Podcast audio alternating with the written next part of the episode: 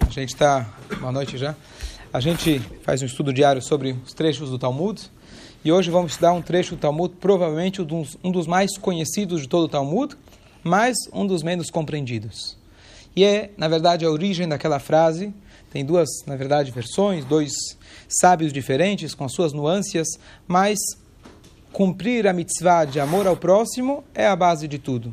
Todo mundo deve ter ouvido, amar ao próximo como a ti mesmo, essa é a grande regra da Torá, essa é a palavra do Rabi Akiva. E aqui a história do Hillel, o sábio Hillel, que falou, se você não faz para o outro aquilo que você não quer que façam para você, isso é toda a Torá. E o resto são explicações. Então, imagino que pelo menos o conceito a maioria já conhece, já ouviu falar. E a grande pergunta é, como que você entende essa frase de Hillel? Será que isso é toda a Torá? A Torá tem tantas mitzvot, tantas alachot. É verdade, inclui muitas leis, daquelas regras entre o homem e seu semelhante. Se eu amo o próximo, eu vou visitar quando ele está doente. Deus nos livre, eu vou fazer é, tzedakah quando precisa, tudo bem. Mas tefilin, shabat, kasher, misturá-la com linho, leis do Beit HaMikdash, o que, que tem a ver com amor ao próximo? Certo? Então vamos ver a história rapidamente, imagino que todos conheçam. Diz para a gente o tratado, a Gemara no tratado de Shabat,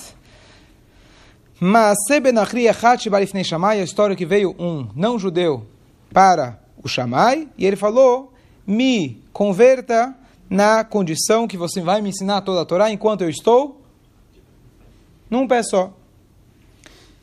E ele, a linguagem que a Gemara usa, ele empurrou ele com a mat abinyan, só da ajuda aqui do engenheiro, o metro que se usa para medir, tem algum nome especial em português nas construções? Aquela uma varinha, né? uma, uma madeira que você usa para poder medir, tem um nome especial para isso ou não? Metro, alguma coisa assim?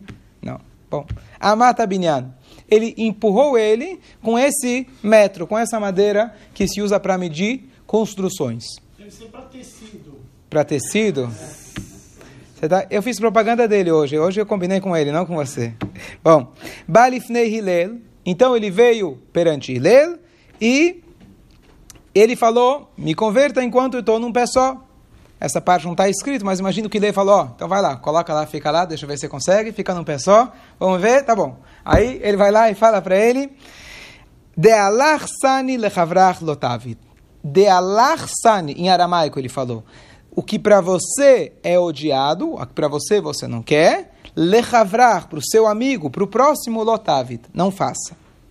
Zoi kolatorá essa é toda a Torá, veidar, e o resto, e, e os demais, pirushahu, são comentários, são explicações. E a pergunta mais óbvia é, a história é bonita, mostra pra gente como é importante, como é uma base da Torá, amar ao próximo, até aí tudo bem. Mas, como que isso resume toda a Torá? Número um. E a pergunta mas, talvez que as pessoas não pensam nessa história, imagina alguém chega, um ignorante, talvez conseguiu terminar o colegial, e ele chega numa aula de pós-graduação, residência de medicina, especialização de medicina. O cara que já estudou seis anos na faculdade, fez a residência, fez a especialização, o cara já está há 20 anos estudando. E ele interrompe a aula, fala, ô professor, licença, licença, eu quero virar cirurgião em 30 segundos. Ó, fico aqui. Você consegue me fazer? Eu quero virar cirurgião. O que, que você faria com um cara desses? Então a gente gosta dessa história, a Gamara conclui dizendo que foi a bondade de Ilelo, a humildade de Ilelo que aproximou essas pessoas. Que história é essa? O Shammai tem toda razão. Você agiria diferente? Certo? Então esse é o lado da história que todo mundo, quando conta a história bonita, a gente, ah, Shammai era aquele, aquele, era aquele cara bravo, que não gostava das pessoas, Deus nos livre. Não era nada disso. Mas a impressão que às vezes a gente leva é essa. Pelo contrário, Shammai tem toda a razão, aparentemente. Concorda ou não? Sim? Bom, então essa Gemara, na verdade, ela suscita, na verdade, várias questões e vários comentaristas. Então, rapidamente, algumas explicações e uma delas, algumas delas bem lindas.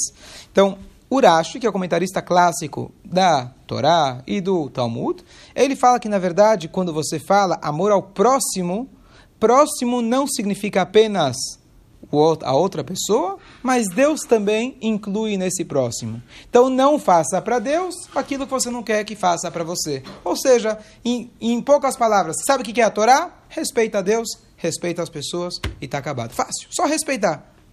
Aí você aqui quer respeitar, vai estudar. O resto é explicação. Essa é a interpretação do Rashi, que é a interpretação simples. Mas vamos passar para algumas interpretações um pouco mais profundas. Número um, o outro comentarista que a gente sempre traz aqui, que é o Marchá. O Marchá, ele fala o seguinte... Qual que é a ideia? Por isso eu fiz questão, queria saber se tem um nome específico para esse metro que se usa. Ele fala o seguinte, o, Marsha, o, o Shammai falou para ele exatamente isso. Você quer aprender medicina? Imagina, a Torá é uma chokmah, sabedoria infinita. Você quer aprender em um instante? O que, que ele fez? Ele pegou um metro que se usa para construir e ele falou: Você acha que é possível você construir um prédio inteiro em cima de um pilar apenas?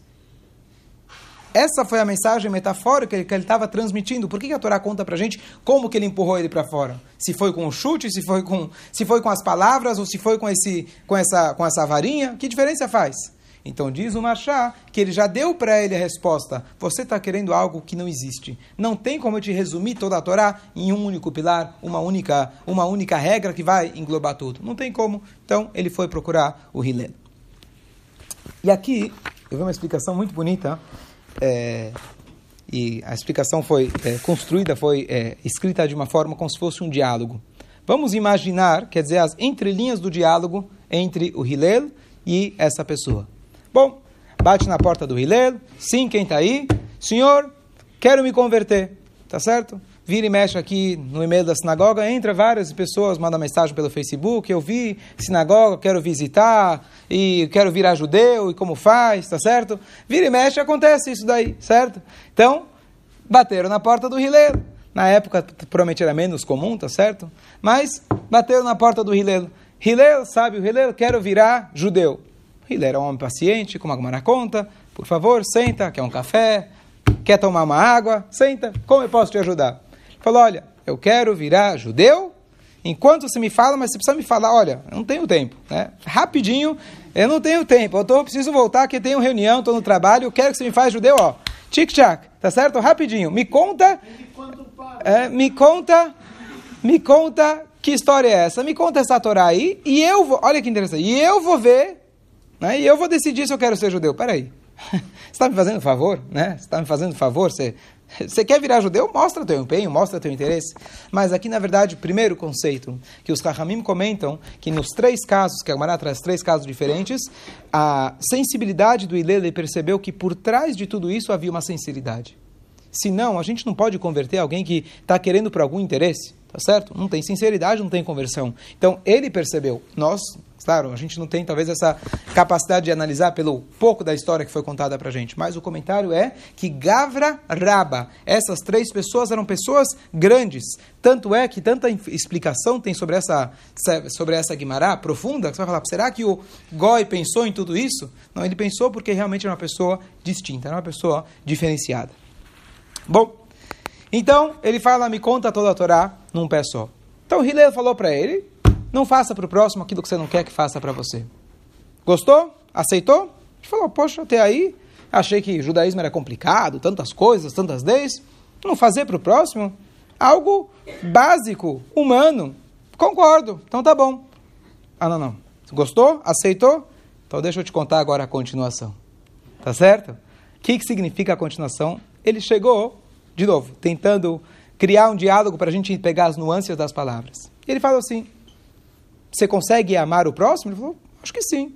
Você consegue não fazer para o próximo melhor, melhor falando. Você consegue deixar de prejudicar o próximo, deixar de fazer para o próximo aquilo que você não quer fazer para você? Sim. Aí o Elel vira, vamos supor, vira e fala para ele, mas por que você não vai fazer para o outro? Qual o problema de você prejudicar o outro?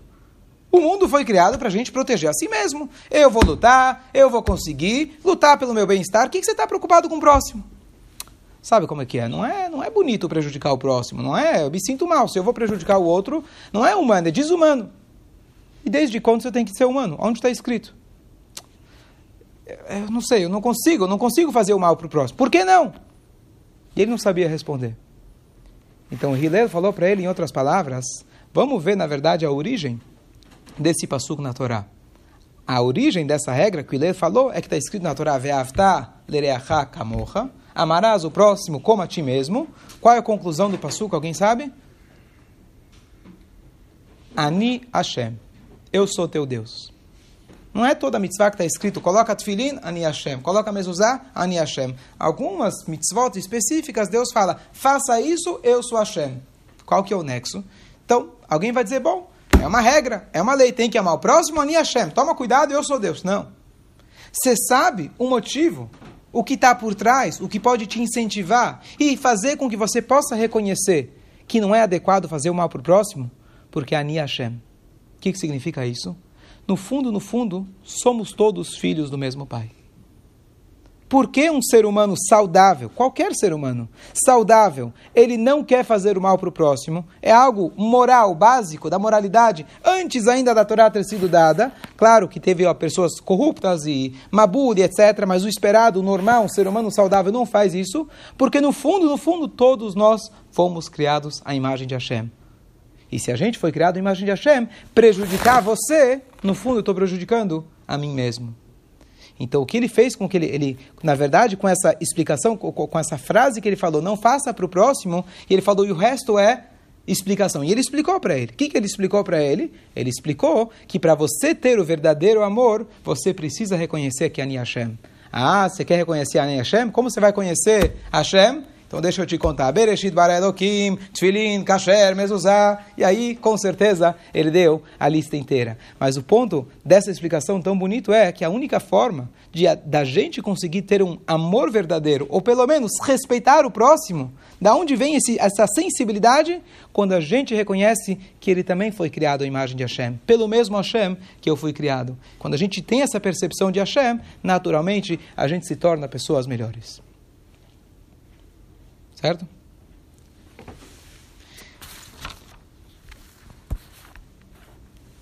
Rapidamente. Rafa, tranquilo? Tá? Ok. Rapidamente, só para cada uma dessas explicações, a gente pode passar um churro inteiro, mas só para concluir esse pensamento da Gemara, trazer mais dois pensamentos rápidos. Um deles, se eu não me engano, é do Maral de Praga. Ele traz, eu já comentei em outros shurim, uma explicação lindíssima, que ele fala que a palavra regel, nós temos na Torá, na passagem de Bilam, quem lembra que regel também significa pé, significa vez. E o que acontece é o seguinte, nós sabemos que a gente vem aqui na vida para a gente poder fazer a nossa missão. E a Torá deu para a gente 613, de modo geral, 613 mitzvot. O que acontece é que é impossível para um único ser humano, numa única vida, fazer todas as mitzvot. Por exemplo, uma das mitzvot é Deus nos livre. Se a pessoa está com problemas no casamento e precisa se separar, ele precisa escrever um divórcio. Então alguém vai chegar e falar: Poxa, Rabino, eu quero cumprir a mitzvah. Então, hoje eu vou chegar em casa e dar o divórcio para minha mulher. Tá certo? Tem mitzvot que são exclusivas para o Cohen. Tem mitzvot que são exclusivas para o Levi. Mitzvot que são exclusivas para o rei. Não tem como uma pessoa, numa única vida, de fato, cumprir todas as mitzvot. Então, aqui, sobre essa explicação, especialmente, você vê como ah, esse comentário que, eu falei antes, que Gavra Arab era um homem realmente profundo. Esse homem chegou e falou: Hillel, eu quero virar judeu. Mas a responsabilidade é tão grande que, mesmo que eu fizer tudo nessa vida, todas as mitzvot, pelo jeito vou ter que voltar aqui mais uma vez e mais uma vez para eu poder cumprir todas elas. Como que eu vou fazer isso? Então Hillel falou para ele, nesse sentido agora um pouco mais profundo, ele falou, então vamos voltar às palavras. Como me fala a Torá al regel achat. Regel significa de uma só vez. Como que eu posso cumprir uma vez a Torá numa tacada só? Eu quero vir aqui, estou aqui, eu quero cumprir todas as mitzvot. O que que Hillel respondeu para ele? Vamos lá? O que que ele respondeu? Não? Qual foi a resposta dele? Vamos voltar ao chat. O que você não quer que faça para você, não faça para o próximo. Significa viva em união. Quando nós estamos conectados uns aos outros, a mitzvah que você fez ajudou a mim. A mitzvah que eu fiz ajudou a você. Se eu tenho o pobre e o rico, o pobre sendo pobre, ele facilitou que o rico pudesse fazer a tzedakah. E assim eles se complementam. Se o rei fez o papel dele, se o Cohen fez o papel dele, e todos convivem de forma, é, de, em união, cada um pode cumprir a sua... Cada um pode, isso que ele falou para ele, numa única vez você cumpre todas as mitzvot. E agora, essa segunda parte é muito bonita que ele fala. É, é, Zoi essa toda, toda a Torá, e agora no aramaico cabe perfeitamente, ele fala Veidach pirusha. Na explicação literal significa, e o resto é explicação. Mas quem conhece um pouco a linguagem da Gemara, Idach é outro. Então, Veidach Pirusha se pode explicar. E a outra, o outro Pirush, a outra explicação, eu te dei uma fórmula de você cumprir a mitzvah numa tacada só. A Torá numa tacada só. Veidach Pirusha, uma segunda forma, Zilgmor. Vá e estude. Não aquela que a gente falou, e o resto é explicação.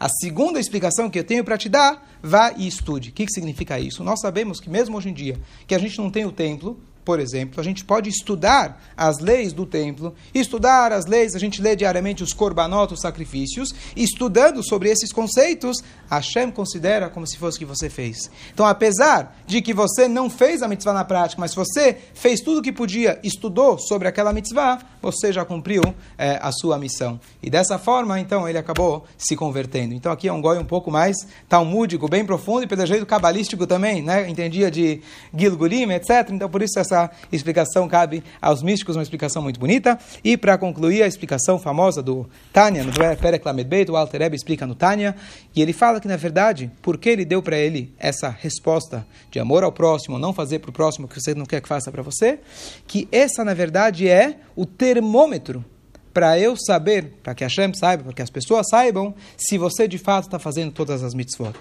Ou seja, Todas as mitzvot, o intuito delas é a gente, na verdade, se tornar um pouco mais altruísta.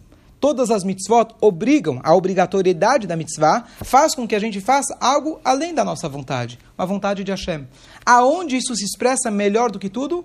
Quando você ama o próximo quando de fato você faz algo pelo próximo, não pelo amor próprio que você dá porque você quer se engrandecer, você dá realmente para o próximo, então essa é a fórmula, essa é a forma de eu saber se realmente você está com Avat Israel. Então, falei de forma resumida, mas pelo menos a gente sair com algumas lições de que cumprir a Torá não é fácil, amar ao, Torá, amar ao próximo menos ainda, mas de qualquer jeito, dessa forma, se a gente focar no amar ao próximo, se a gente fizer as mitzvot lembrando que todas elas, a essência de todas elas é o amor ao próximo, nunca vai acontecer algo no, no, por exemplo, como alguém vai se dedicar muito ao estudo, à reza, e ele não ama o próximo. Porque se ele não ama o próximo, você já tem certeza que falta muito ainda no seu serviço a Deus.